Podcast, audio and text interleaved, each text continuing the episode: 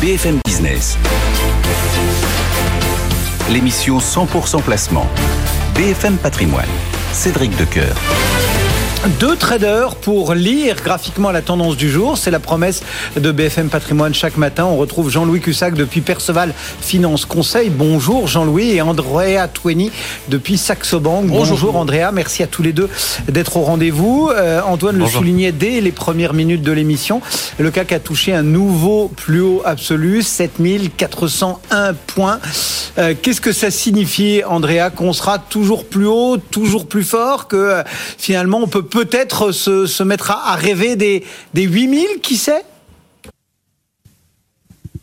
Pourquoi pas En tout cas, ce qui est sûr, c'est qu'on est dans une configuration qui est haussière. On voit des marchés qui, euh, à chaque fois, même depuis le début de l'année, qu'on a eu des petits, euh, des, petites mauvaises nouvelles ou en tout cas des, des, zones d'ombre, des zones d'interrogation. On a eu peut-être quelques phases euh, de légère consolidation ou de légers, de doutes qui ont provoqué des replis, mais à chaque fois, on a eu cette capacité de rebondir et de revenir sur sur ces niveaux les, plus hauts. Alors après, par contre, on a déjà testé hein, cette zone des 7400 points.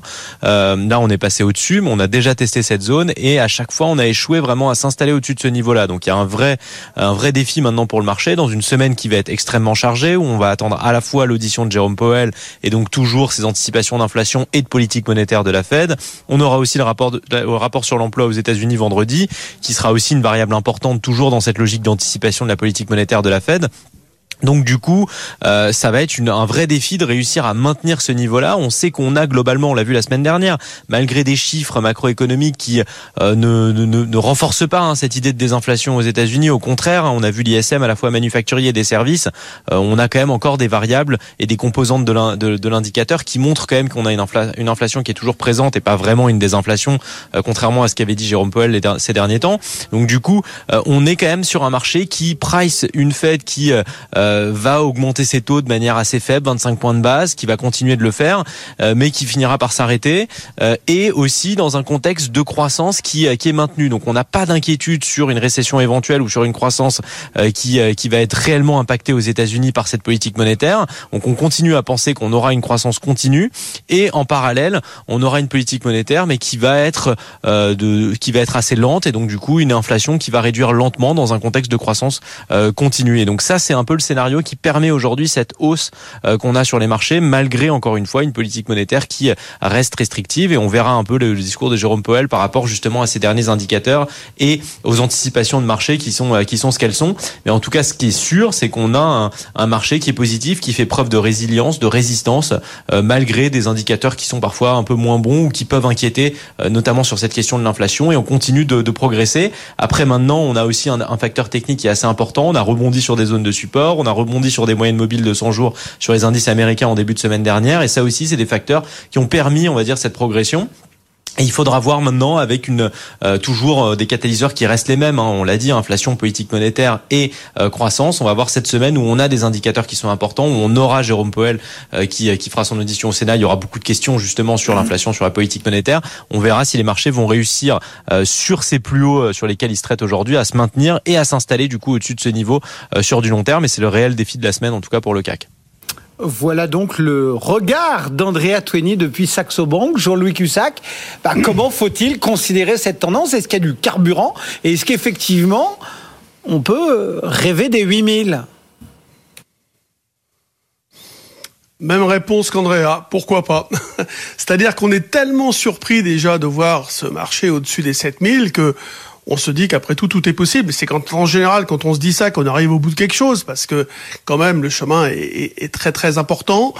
Euh, le, le, marché prend tout dans le bon sens, c'est-à-dire que les statistiques, même quand elles vont rendre le travail de la fête difficile, et euh, bah, on, on, considère que bah, y a, y a, on va toujours trouver une idée qui fait que par exemple euh, ah la Chine va nous amener un relais euh, donc tout, toutes les sociétés euh, qui, qui sont impactées par la reprise en Chine vont démarrer comme l'automobile. Ensuite ah les taux souverains il y a, y a une accalmie même si évidemment les ils ont monté très très fort.